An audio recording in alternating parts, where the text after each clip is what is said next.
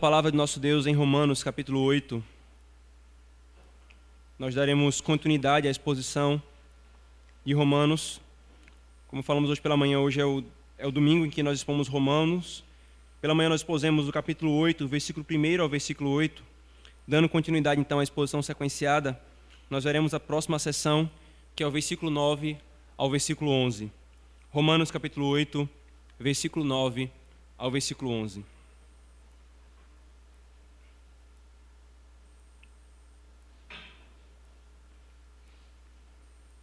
O Senhor diz: Vós, porém, não estáis na carne, mas no Espírito. Se de fato o Espírito de Deus habita em vós, e se alguém não tem o Espírito de Cristo, esse tal não é dele. Se, porém, Cristo está em vós, o corpo, na verdade, está morto por causa do pecado, mas o Espírito é vida por causa da justiça.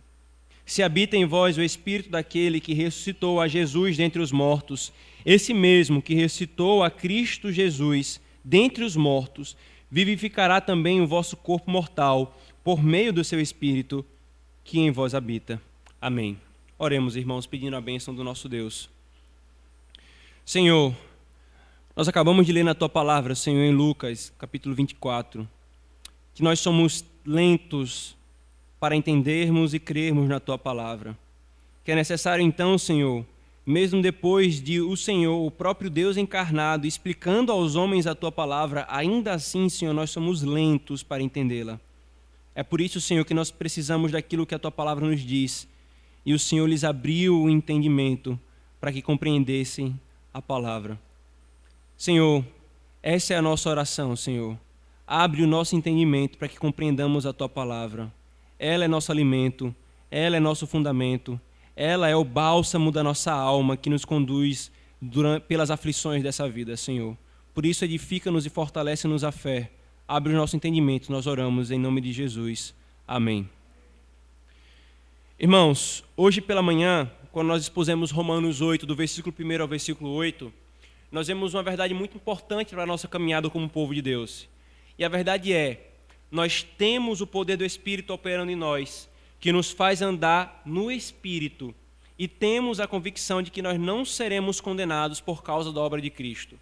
E por causa desse poder do Espírito que opera em nós, podemos dizer: o povo de Deus anda no Espírito. E nós então meditamos sobre o que é andar no Espírito e vimos que andar no Espírito é ter amizade com Deus, andar no Espírito é obedecer à lei de Deus e ser capacitado para obedecer à lei de Deus, de forma que a obra essencial do Espírito Santo, que Deus tem falado, que Paulo tem falado aqui em Romanos capítulo 8, a obra essencial do Espírito Santo não é cair em desvaneios e frenesis espirituais, mas é a obra de santificação. E Paulo vai continuar nesse mesmo argumento, nesse bloco de Romanos que lida com a santificação do crente, como um consolo para todo crente verdadeiro que luta a luta que foi descrita em Romanos capítulo 7, irmãos. Agora, irmãos, do versículo 9 ao versículo 11, Paulo vai falar das implicações de andarmos no Espírito Santo. Ele falou hoje, né, nós vimos hoje pela manhã que ele falou sobre andar no Espírito Santo, uma constatação, um fato. Agora ele vai mostrar as implicações de andar no Espírito Santo. Só que não apenas as implicações de uma maneira genérica, ele vai passar a usar uma outra linguagem, não mais a linguagem do andar no Espírito, mas a linguagem do ser habitado pelo Espírito. Veja, por favor, rapidamente, passando pelo texto que nós lemos, versículo 9. Se de fato o Espírito de Deus habita em vós, versículo, ainda no versículo 9. E se alguém não tem o Espírito de Cristo, então ele continua. Agora o versículo 11. Se habita em vós o Espírito daquele, ele continua, e aí no final do versículo 11, o, do, por meio do seu Espírito, que em vós habita. Percebe que agora a ênfase não é mais andar no Espírito, mas ser habitado pelo Espírito. Ele vai mostrar então quais são as implicações de ser habitado pelo Espírito de Deus. Mas antes, irmãos, a gente precisa destacar uma coisa no texto também. Veja a quantidade de ocorrências de sis no texto. Versículo 9. Se de fato o Espírito Santo, ainda no 9. E se alguém não tem o Espírito, versículo 10. Se, porém, Cristo está em vós, versículo 11. Se habita em vós então, há uma ênfase que Paulo está querendo nos dar. O raciocínio, então, irmãos, do Paulo é o seguinte, do apóstolo Paulo é o seguinte: tudo o que falei até agora é verdadeiro, mas apenas para aqueles que andam no Espírito e têm o Espírito Santo habitando em vocês. Se tem o Espírito, isso é verdadeiro. Se não tem o Espírito, não criem falsas expectativas. E mais, eh, nós podemos sintetizar a, fa a fala de Paulo como um raciocínio lógico de se então, nós pensamos o seguinte: se vocês têm o Espírito, então esperem certas consequências hoje e amanhã. Se nós temos o Espírito, então é inevitável. Essa é a ideia, irmãos, do, do se aqui também. Essa raciocínio do se e então, da, da lógica, né? Se tal coisa, então outra coisa. Paulo está falando, se você tem o Espírito, só tem uma coisa que você deve esperar: é as implicações disso hoje e no futuro. E Paulo, então, irmãos, vai falar sobre quais são as consequências da habitação do Espírito Santo no crente. E nós temos aqui dois tipos de consequências. Melhor dizendo, consequências temporais. A primeira, do versículo 9 ao versículo 10, consequências no presente, agora, hoje. E a segunda, no versículo 11, consequências no futuro. Vejamos novamente o versículo 9 a 10. Vós, porém, não estáis na carne, mas no Espírito se de fato o Espírito de Deus habita em vós, e se alguém não tem o Espírito de Cristo, esse tal não é dele. Se, porém, Cristo está em vós, o corpo, na verdade, está morto por causa do pecado, mas o Espírito é vida por causa da justiça. Irmãos,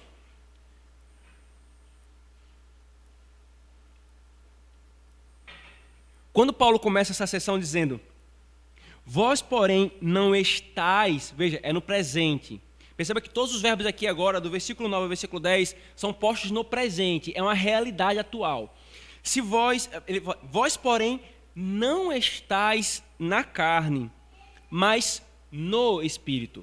Queridos, Paulo usa aqui no grego uma estrutura no, no grego enfática. Eu já falei para os irmãos que no grego você tem dois tipos de mais, de adversativas, né? Dois tipos de mais, ou porém. É o mais casual, o mais corriqueiro, e o mais enfático, quando você quer dar ênfase. No português, quando a gente quer dar ênfase, a gente faz assim, né? Não sei o que, não sei o que, mas, porém, todavia, entretanto, a gente vai sabotando tudo que é, que é adversativa junto, né? Gente, qual a ideia? Não é, não é pleonasmo, é dar uma ênfase. No grego tem uma palavrinha. E Paulo usa essa palavrinha aqui. Vós não estáis na carne, mas no Espírito. É um contraste, irmãos, radical mesmo que ainda nós tenhamos a natureza carnal, conforme nós vimos em Romanos 7, o nosso estado espiritual não é carnalidade. Nós podemos ter a natureza pecaminosa, de forma que o apóstolo Paulo diz em Romanos 7, eu sou carnal. E essas coisas que trazem confusão em alguns intérpretes que vão dizer que Romanos 7 não fala de crentes, ou não fala de crentes.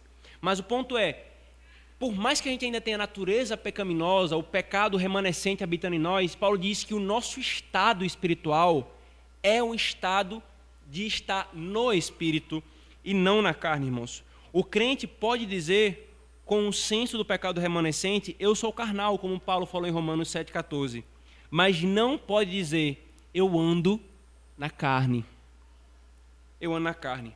Pois enquanto o primeiro mostra a realidade da presença do pecado em um homem convertido, o segundo mostra, na verdade, a realidade de um homem não convertido entregue ao pecado. E aqui é a primeira consequência no presente, irmãos, do Espírito Santo em nós, é nós não estarmos na carne, mas nós estarmos no presente, agora, no Espírito. Entretanto, irmãos, Paulo continua e nos mostra as duas outras consequências da habitação do Espírito Santo hoje no caso no presente. E a segunda é pertencer a Cristo. Veja o que ele fala. Se de fato o Espírito de Cristo habita em vós. E se alguém não tem o Espírito de Cristo, esse tal não é dele, não é de Cristo. Falando de maneira positiva, se alguém tem o Espírito de Cristo, esse tal é de Cristo, pertence a Cristo. E essa é a segunda consequência hoje, irmãos.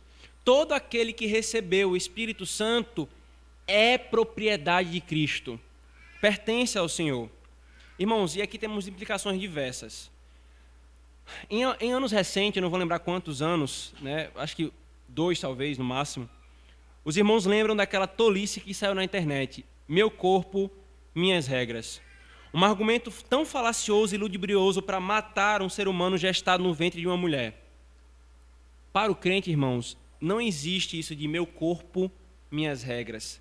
Porque Paulo está dizendo que o Espírito Santo é o penhor de uma propriedade. Por que, que Cristo nos enviou o Espírito Santo? Há vários porquês no Novo Testamento e no Antigo Testamento explicando por que, que nós temos o Espírito Santo. Um deles nós acabamos de ver hoje pela manhã, que é sermos habilitados com poder para obedecer a Deus. Agora, um outro, Paulo está falando aqui agora, é para sermos de Cristo. É como um carimbo que Cristo coloca no seu povo. Esse pertence a mim, é um penhor.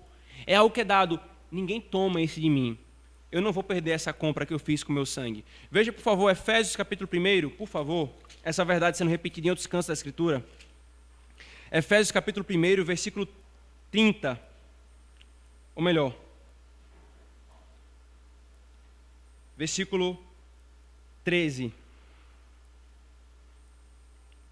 13 e 14 em quem também vós, depois que ouvistes a palavra da verdade, o evangelho da vossa salvação, tendo nele também crido, fostes selado com o Santo Espírito da promessa, o qual, ele vai falar o que é o Espírito Santo, é o penhor da nossa herança até ao resgate da sua propriedade em louvor da sua glória. Paulo está dizendo, vocês foram selados com o Espírito por quê? É o penhor de uma propriedade. Cristo vai resgatar a sua propriedade. E qual é a garantia disso? Ele selou a sua igreja com o Espírito Santo. Ainda em Efésios, irmãos, capítulo 4, versículo 30. E não entristeçais o Espírito de Deus, no qual foste selado para o dia da redenção. 2 Coríntios, por favor, irmãos. 2 Coríntios, capítulo 1, versículo 22. 2 Coríntios, capítulo 1,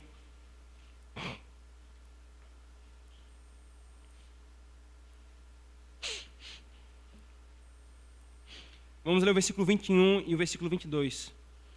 Mas aquele que nos confirma convosco em Cristo e nos ungiu é Deus, que também nos selou e nos deu o penhor do Espírito em nosso coração.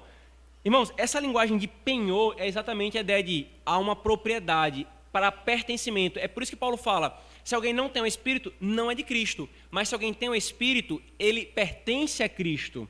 O Espírito Santo, irmãos, é a garantia de que o que Cristo comprou com o seu sangue será seu até o fim, e nenhum outro pode arrogar posse para si, nem mesmo o próprio crente que possui o Espírito Santo. Irmãos, isso é tão significativo. Para para pensar. Deus nos deu, Cristo nos deu o seu Espírito para dizer o seguinte: você me pertence. E você me pertence. Ninguém pode te tirar da minha posse, nem você mesmo pode fazer o que você quiser com você, pode me tirar da minha posse, porque o meu penhor é irrevogável. É irrevogável. Irmãos, Paulo afirma essa verdade de posse ao Espírito Santo novamente em outros textos. Abra, por favor, 1 Coríntios, capítulo 6. Por favor, 1 Coríntios, capítulo 6, versículos 19 e 20.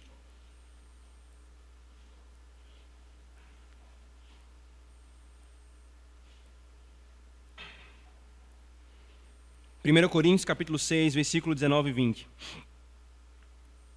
Acaso não sabeis que o vosso corpo é santuário do Espírito Santo, que está em vós, o qual tendes da parte de Deus, e que não sois de vós mesmos, porque foste comprado por preço. Agora, pois, glorificai a Deus no vosso corpo. Percebe, irmãos, a relação inseparável? O corpo de vocês não é mais de vocês não é meu corpo, minhas regras, é corpo de Cristo, regras de Cristo. Porque Deus deu o Espírito dele para habitar em vocês e agora vocês devem glorificar a Deus com o seu próprio corpo. Ele repete novamente isso, irmão, 2 Coríntios, capítulo 2, perdão, capítulo 5, versículo 15. 2 Coríntios 5, 15. Novamente, essa ideia, esse texto não mais associa o Espírito com isso, mas a ideia de pertencimento está aqui posta. 2 Coríntios 5,15. E ele morreu por todos, aqui está falando de Cristo, por todos vocês, os crentes de Corinto, para, para que os que vivem não vivam mais para si mesmos, mas para aquele que por eles morreu e ressuscitou. E ainda, irmãos, Gálatas capítulo 2, Gálatas 2, 19 e 20. Gálatas 2, 19 e 20. Paulo também diz: Porque eu, mediante a própria lei, morri para a lei, a fim de, ser, de viver para Deus. Estou crucificado com Cristo. Logo, já não sou eu quem vive, mas Cristo vive em mim. E esse viver que agora tenho na carne, vivo-o pela fé no Filho de Deus, que me amou e a si mesmo se entregou por mim. A segunda consequência, então, irmão, de termos o Espírito Santo, é nós termos a convicção de que nós somos propriedade de Cristo. E as implicações disso estão postas diante de nós, irmãos. Nós não vivemos como independentes, mas como escravos de Cristo, como servos do Senhor. E a terceira e última consequência, irmãos, hoje no presente, Paulo diz, é que o nosso corpo está morto por causa do pecado e nosso espírito está vivo por causa da justiça. Ele volta comigo para Romanos 8, ele fala isso no versículo 10. Se porém Cristo está em vós, o corpo, na verdade, está morto por causa do pecado, mas o espírito é vida. Né? Aqui, no, no, no grego, irmãos, literalmente a palavra, tá, no, é, a, a palavra vida que está aqui é vida, e é por isso que as versões traduzem é vida. Mas o contraste aqui está posto entre o corpo que está morto e o espírito que está vivo. E por que, que, o, por que, que o corpo está morto e por que, que o espírito está vivo? Paulo diz que o corpo está morto por causa do pecado. E aqui, irmãos, é aquela ideia do corpo mortal. O nosso corpo está caminhando e definhando para a morte. É, qualquer, qualquer médico sabe, né? Eu não sou médico, eu sei porque eu li um médico falando isso. Ele sabe que a primeira respirada que o ser humano dá, ele já entra no processo de morte. Porque é assim que nós somos. Nós viemos ao mundo e, por causa da queda, nosso corpo é mortal ele está num processo de morte o tempo todo. A vida está por um triz. Qualquer coisa, qualquer besteira, da mais, da mais besta até a mais grave, nos tira a vida. É isso que Paulo está falando. Nosso corpo é mortal. Por que, que o nosso corpo é mortal? Por causa do pecado. Ele destruiu o que nós somos. Agora, se nós temos o Espírito Santo, aí vem a terceira consequência. O nosso espírito está vivo. É vida. Por quê? Por causa da justiça. E lembremos, irmãos, que os homens que estão sem Cristo, o espírito deles está morto. Ainda que eles tenham vida, ele está morto. Talvez a maior, uma das melhores ilustrações para um homem sem Cristo é a de um zumbi. Um zumbi ele está morto, mas parece que está vivo, porque anda, porque mas está morto. Então veja, Paulo está dizendo, ter o Espírito Santo tem uma implicação hoje, que é agora, por enquanto, o corpo é mortal, caminha para a morte por causa do pecado. Mas hoje o Espírito já está vivo, irmãos, por causa da justiça de Cristo que é imputada em nós pelo Espírito Santo. Paulo está tá se referindo aqui à vida espiritual gerada pelo Espírito. Se nós, irmãos, estamos em Cristo e somos um com Ele, em, em nossa união, Sua justiça é nossa. Ele não está unido a, um, a mortos, irmãos, mas a vivos espirituais. O corpo está morto, isto é, por causa do pecado, ele sofrerá destruição na expectativa da ressurreição. Ele é mortal, está sujeito à morte e caminha para esse destino, mas a alma está viva. E aqui, irmãos, é importante fazer uma observação, o que eu já havia falado em Romanos 7. Quando Paulo se refere a corpo, não é no sentido gnóstico. O que é que os gnósticos falavam no primeiro século? Os gnósticos faziam a separação entre corpo e alma, de, forma que a, a matéria em si mesma é carnal e o espírito é bom. Por causa do gnosticismo, que é uma heresia, é uma, é uma, uma seita do, do, do, no meio dos, dos, dos gregos, que influenciou muitos cristãos, por causa do gnosticismo, muitos negavam que Cristo tinha vindo em corpo. É por isso que você vê relatos tão precisos nos evangelhos. Toca em mim, acabamos de ler isso hoje. Um corpo, um espírito não tem carne e osso. Eu tenho. Começamos, aí você começa 1 João, capítulo 1. Nós testemunhamos vimos, ouvimos e as nossas mãos apalparam. Contra o que, contra o que João está lutando em 1 João? Contra o gnosticismo. Então, irmãos, quando a Escritura faz esse contraponto entre corpo e espírito, não é num sentido gnóstico, como se o corpo por si mesmo fosse mal e o espírito por si mesmo fosse bom. Não é esse o ponto aqui, irmãos.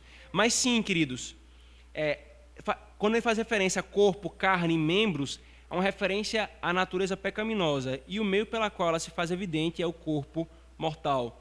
Por essa razão, irmãos, fazer uma distinção entre corpo e carne e o espírito, agora no regenerado, é natural para falar sobre a luta contra o pecado e a santificação.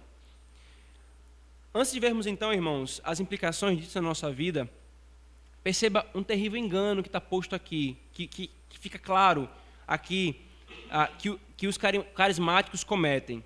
Eles, queridos, com a sua distorcida doutrina do Espírito Santo, alegam que é batizado com o Espírito Santo apenas os que têm manifestação de supostas línguas. Preste atenção nisso aqui, irmãos. Porque o argumento de Paulo aqui é importantíssimo. O carismático, os carismáticos, em sua maioria, vão dizer que só tem o Espírito Santo, só é batizado com o Espírito Santo aquele que supostamente tem uma manifestação de supostas línguas.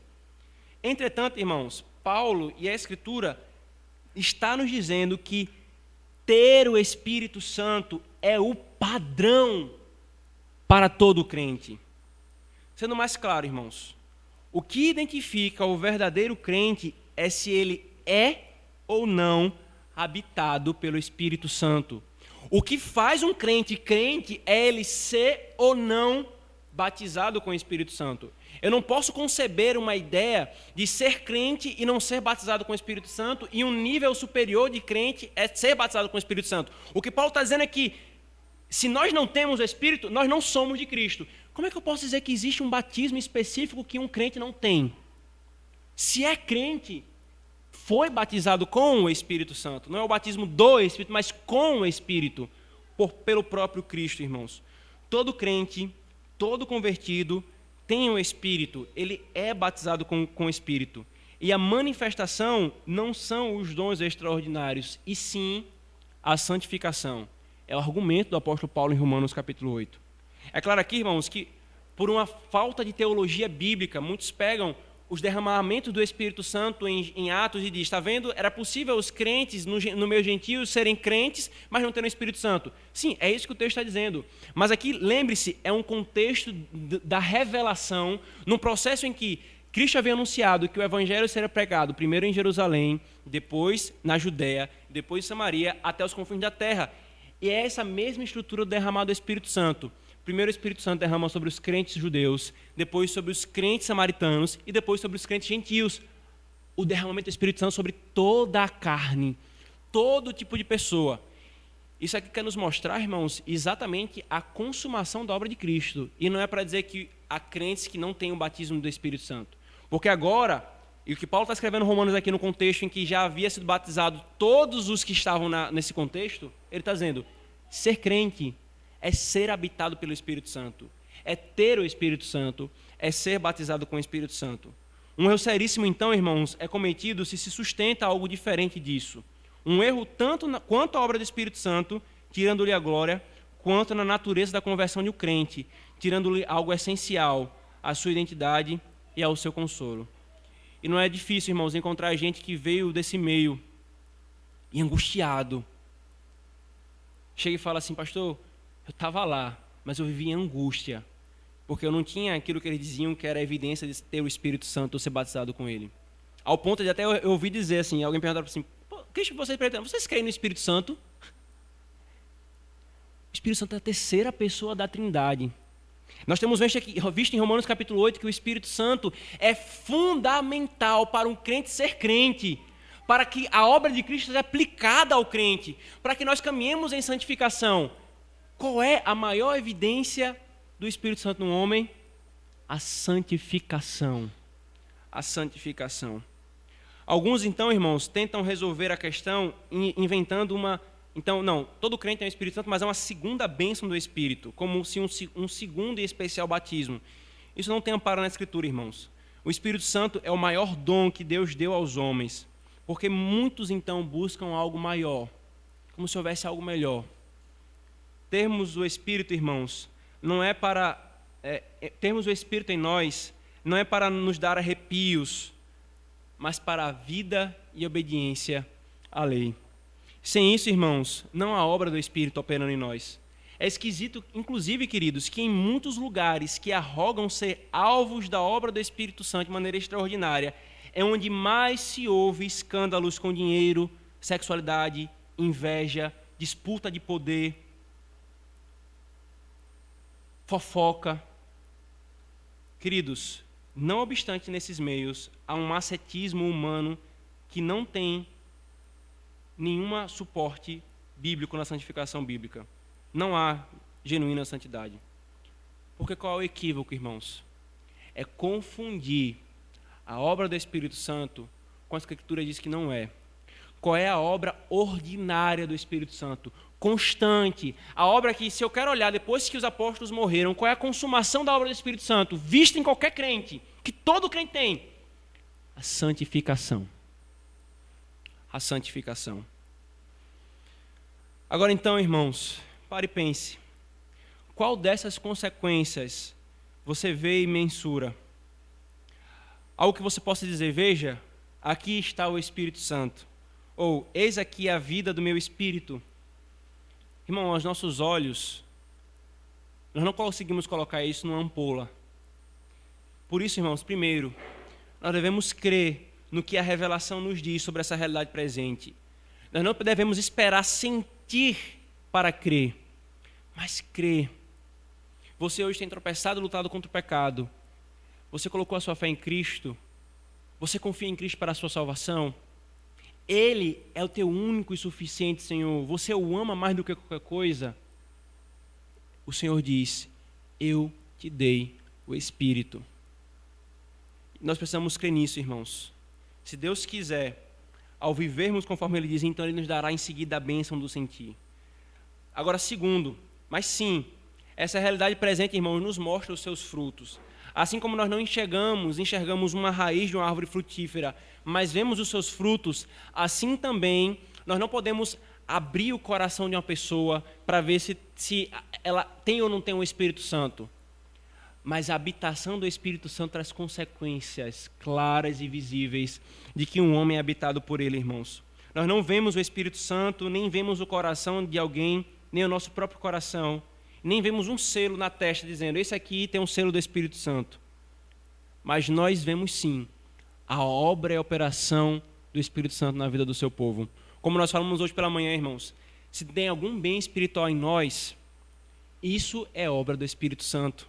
Se você alguma vez na sua vida obedeceu de alguma forma a lei do Senhor, isso é obra do Espírito Santo em você. Não é obra do seu braço forte. Não é porque você é mais espiritual. Não é porque você é um irmão ou irmã de oração. Não é porque você fica levitando. Não.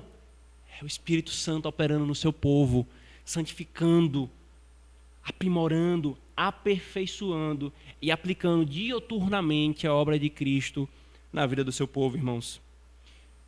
Agora, se você tem um espírito, por que se contentar em andar parecido com a carne? Se você tem um espírito e pertence a Cristo, por que procurar viver como se Cristo não fosse teu dono e você fosse o teu próprio dono? Irmãos, deveria ser a nossa preocupação constante.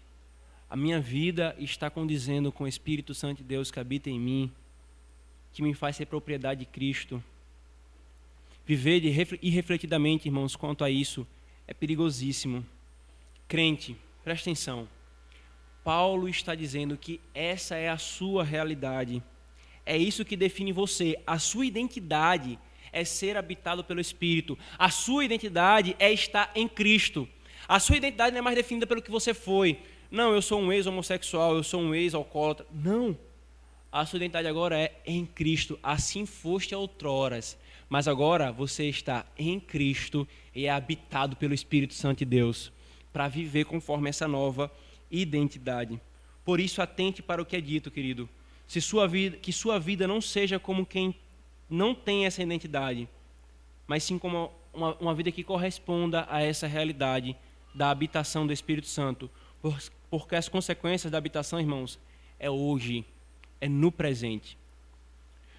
Só que Paulo também vai nos mostrar, irmãos, as consequências disso no futuro. Versículo 11, por favor.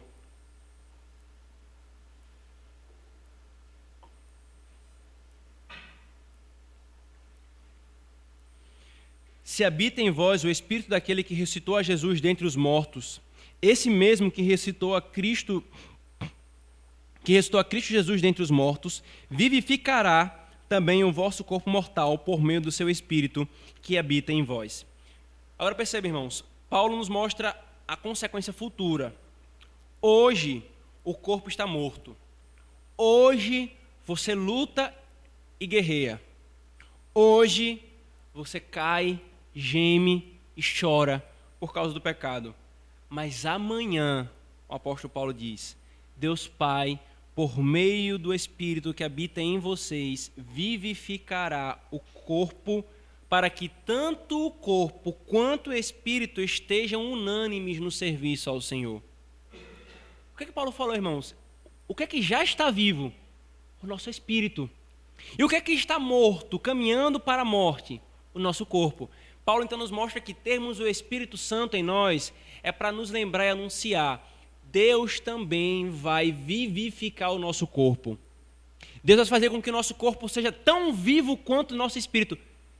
Já para pensar, crente? Você não tem nenhuma oposição em seus membros para obedecer ao teu Senhor, para servir ao teu Senhor, nenhuma inclinação para o pecado, nenhum pecado presente na nossa caminhada. Irmão, só em pensar isso, isso deveria nos fazer maravilhados com a obra de Cristo. Deveria nos fazer ansiar isso mais do que qualquer outra coisa. A maior bênção que um crente pode esperar é ver a face do seu Senhor e ser livre daquilo que o seu Senhor odeia, que o impede de agradar ao seu Senhor. É isso que Paulo está falando. É por isso que eu falei para os irmãos no início da exposição de Romanos, que Romanos 8 é tanto para nos falar sobre a santificação, quanto sobre consolação de certeza da salvação e caminhada. É nós termos o nosso coração fortalecidos Deus está falando, eu tenho o Espírito dele. Isso tem consequências hoje. E tem uma consequência maravilhosa: ele vai ressuscitar o meu corpo. O meu corpo vai ser tão vivo quanto o meu espírito para viver para a sua glória. Paulo está se referindo, irmãos, à ressurreição. Por isso, para dar força à consequência da habitação do Espírito, ele evoca a própria ressurreição de Cristo. Por quê, irmãos? O Espírito que habita em você, o Espírito de Deus Pai, foi o mesmo Espírito que ressuscitou Cristo. É uma consequência lógica. Se esse mesmo Espírito ressuscitou Cristo e ele habita em você, o que é que o Pai vai fazer em você? O mesmo que ele anunciou que fez com Cristo e prometeu que faria à sua igreja, irmãos. Esse mesmo Espírito, Paulo diz, ressuscitou a Cristo entre os mortos. Ele também vivificará. Ele também, porque ele já vivificou o Espírito, agora também vivificará o corpo. Por meio do quê? Por meio do Espírito.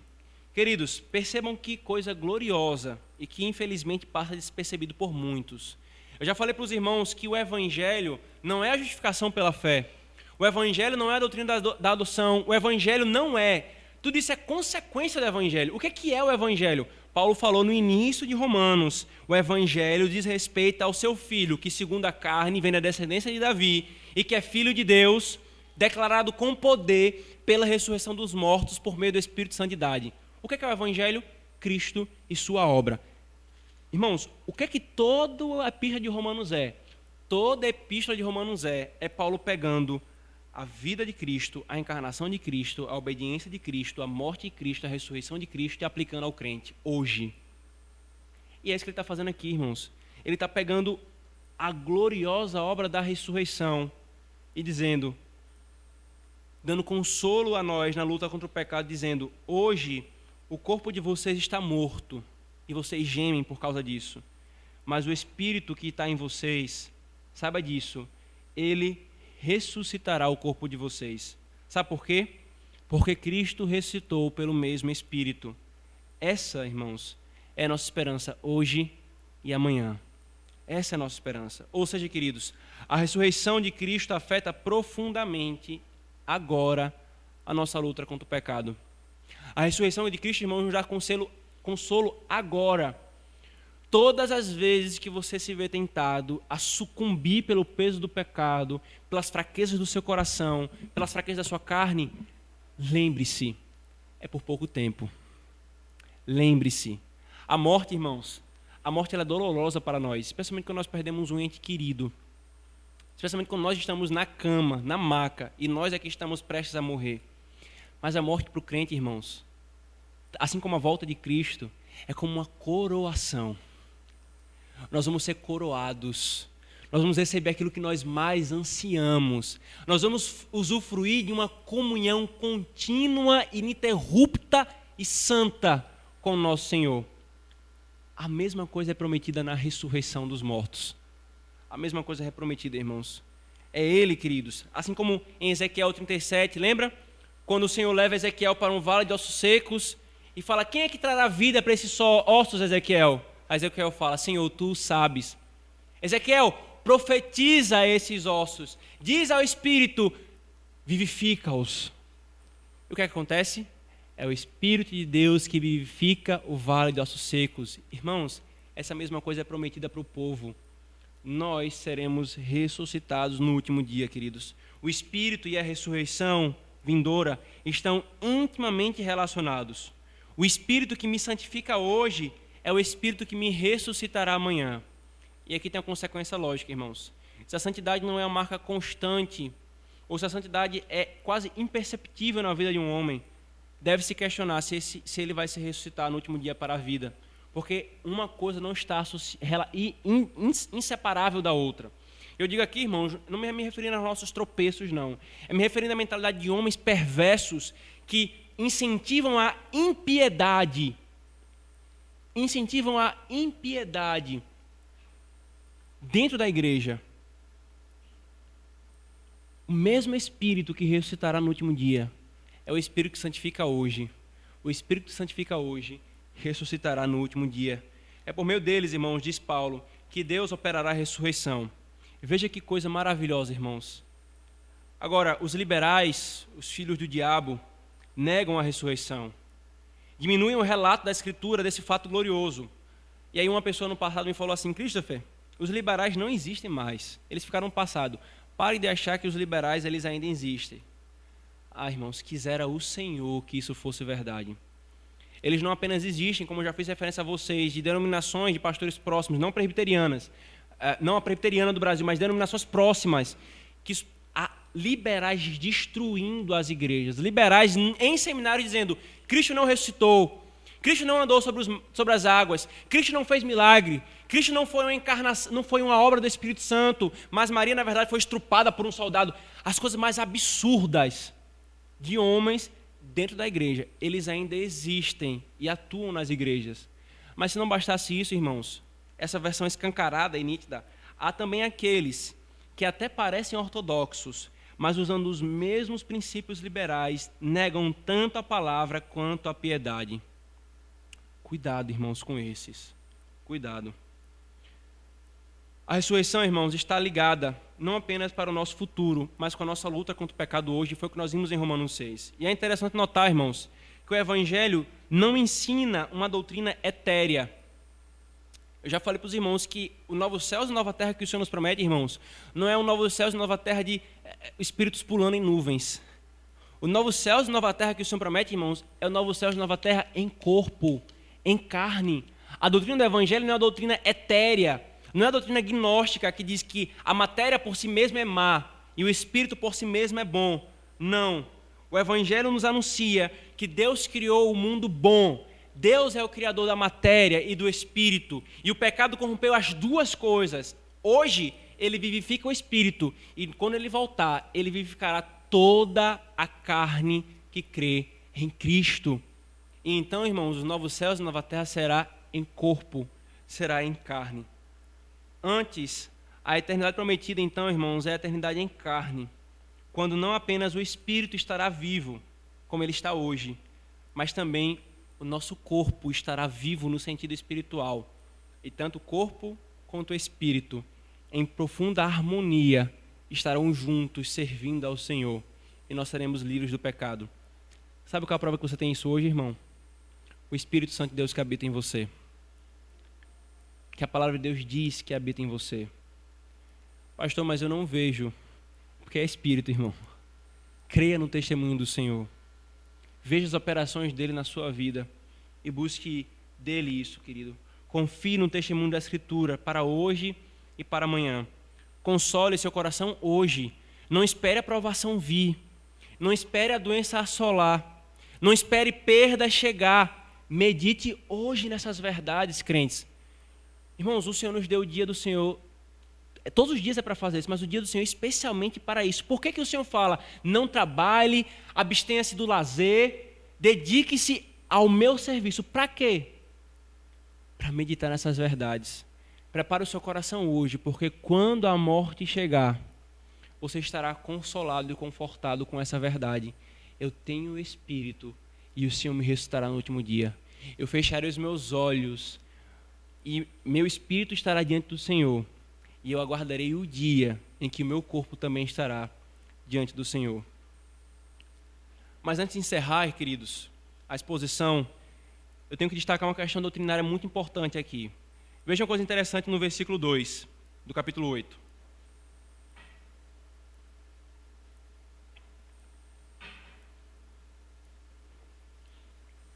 Versículo 2. No versículo 2, irmãos, Paulo chama o Espírito de Espírito da vida. Aí depois, no versículo 9 e 10, Paulo chama o Espírito de Espírito de Cristo. Perceba aí. E depois, e diz que ter o Espírito de Cristo é a mesma coisa que ter o próprio Cristo habitando em nós. Depois, no versículo 11, irmãos, ele diz que o Espírito é o Espírito daquele que ressuscitou a Cristo entre os mortos. Aí, quando nós vamos para Romanos, capítulo 10, versículo 9, Paulo diz que quem ressuscitou Cristo entre os mortos foi o próprio Deus Pai. Então, veja, e aí no versículo 14 ele fala explicitamente: porque se todos que são guiados pelo Espírito de Deus são filhos de Deus. Está percebendo o trocadilho que Paulo está fazendo aqui, irmãos? Perceba. O Espírito Santo é o Espírito de Cristo e é o Espírito do Deus Pai.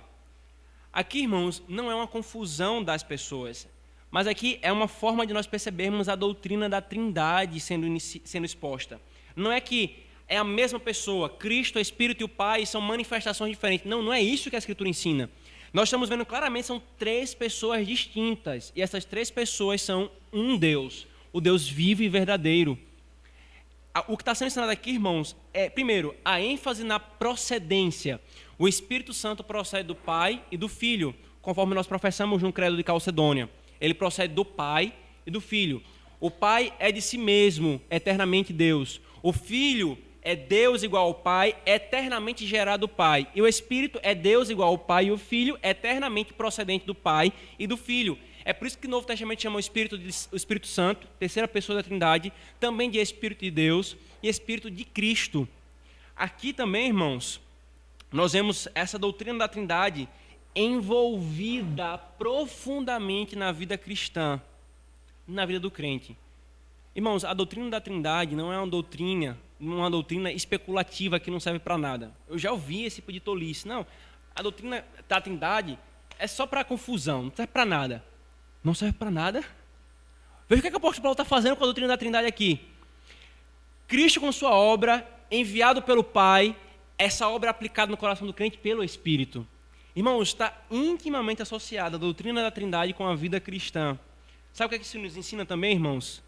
Que Deus, o Deus Trino, é o Deus que está santificando o seu povo.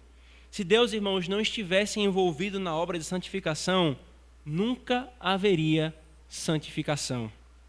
Se Deus não o fizesse, irmãos, e nos habilitasse a fazermos por, por meio de nós, ninguém jamais faria. É isso que o Romanos 8 nos ensina, irmãos. A santidade, irmãos, a santidade é a escrita do Evangelho em nosso coração e a narração do Evangelho em nossas obras. O escritor e o narrador é o próprio Deus fazendo isso no seu povo. Muitos irmãos querem associar como a maior obra do Espírito a glossolalia, isto é, falar coisas sem sentidos, rebuliço, se jogar no chão, unção do riso, unção do leão e outras meninices bizarras. Mas, normalmente, irmãos, não se fala e nem se evidencia a principal obra do Espírito Santo, que é fazer-nos andar em santidade. Essa é a principal obra do Espírito Santo, irmãos. Ele, irmãos, foi entregue por Cristo com um objetivo: não é fazer o seu nome exaltado. Cristo fala abertamente: Eu dou o Espírito e Ele é Deus, como eu e o Pai somos. Mas a obra dele não é ele ser exaltado de forma que a igreja exalte o Espírito de Cristo, o Espírito Santo quer ver uma evidência de que uma igreja está centrada em Cristo e tem o Espírito Santo, é se uma igreja proclama a Cristo. E Cristo é exaltado nessa igreja. Por quê, irmãos? João capítulo 16, por favor. João capítulo 16, versículo 13 e 14, por favor.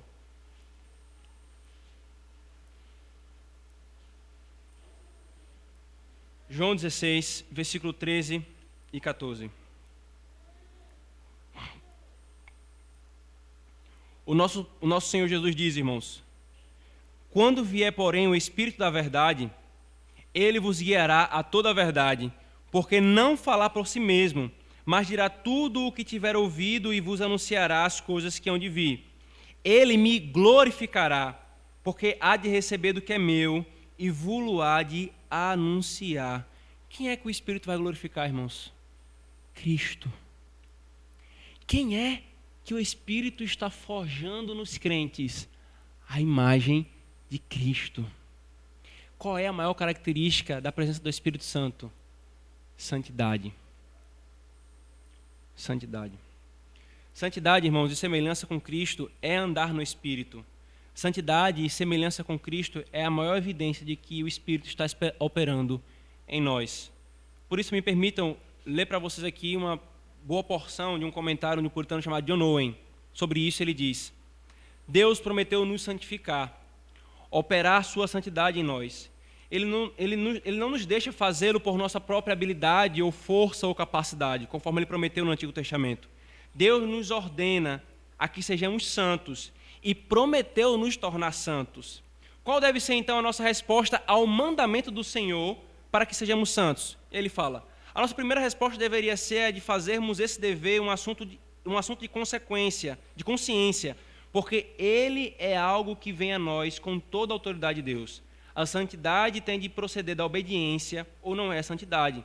A nossa segunda resposta deve ser a de ver o quanto esse mandamento é razoável. E a terceira, devemos amar tal ordenança, pois é santa, justa e boa, porque o que ela exige é reto, fácil e agradável à, no, à nova natureza. E qual deve ser então a nossa resposta à promessa de Deus de que nos fará santo? A John Owen diz: primeiramente, temos de nos lembrar da nossa total incapacidade para obedecermos ao mandamento e sermos santos. Precisamos, portanto, ver que a nossa suficiência está em Deus. Em segundo lugar, devemos considerar reverentemente a graça que prometeu fazer em nós aquilo que somos incapazes de fazer por nós mesmos. Terceiro, devemos orar em fé, crendo nas promessas de que Deus nos faz santo e olhar para Ele para que nos supra com toda a graça necessária para andar em santidade. Quarto, devemos orar especialmente pela graça de nos conservar em momentos de tentação, quando somos convocados para levar adiante deveres especiais difíceis. E, finalmente, jamais devemos nos esquecer de que é o Espírito Santo que santifica a todos os crentes em quem neles produz a santidade. Deus prometeu fazer, irmãos, e Ele está fazendo. Se não fosse o Espírito, queridos, todos nós já estaríamos em queda, longe do caminho do Senhor. Andemos no Espírito, irmãos, dependendo do Espírito que traz a obra de Cristo para a nossa vida e nos faz experimentar daquilo que Cristo comprou para que nós experimentássemos.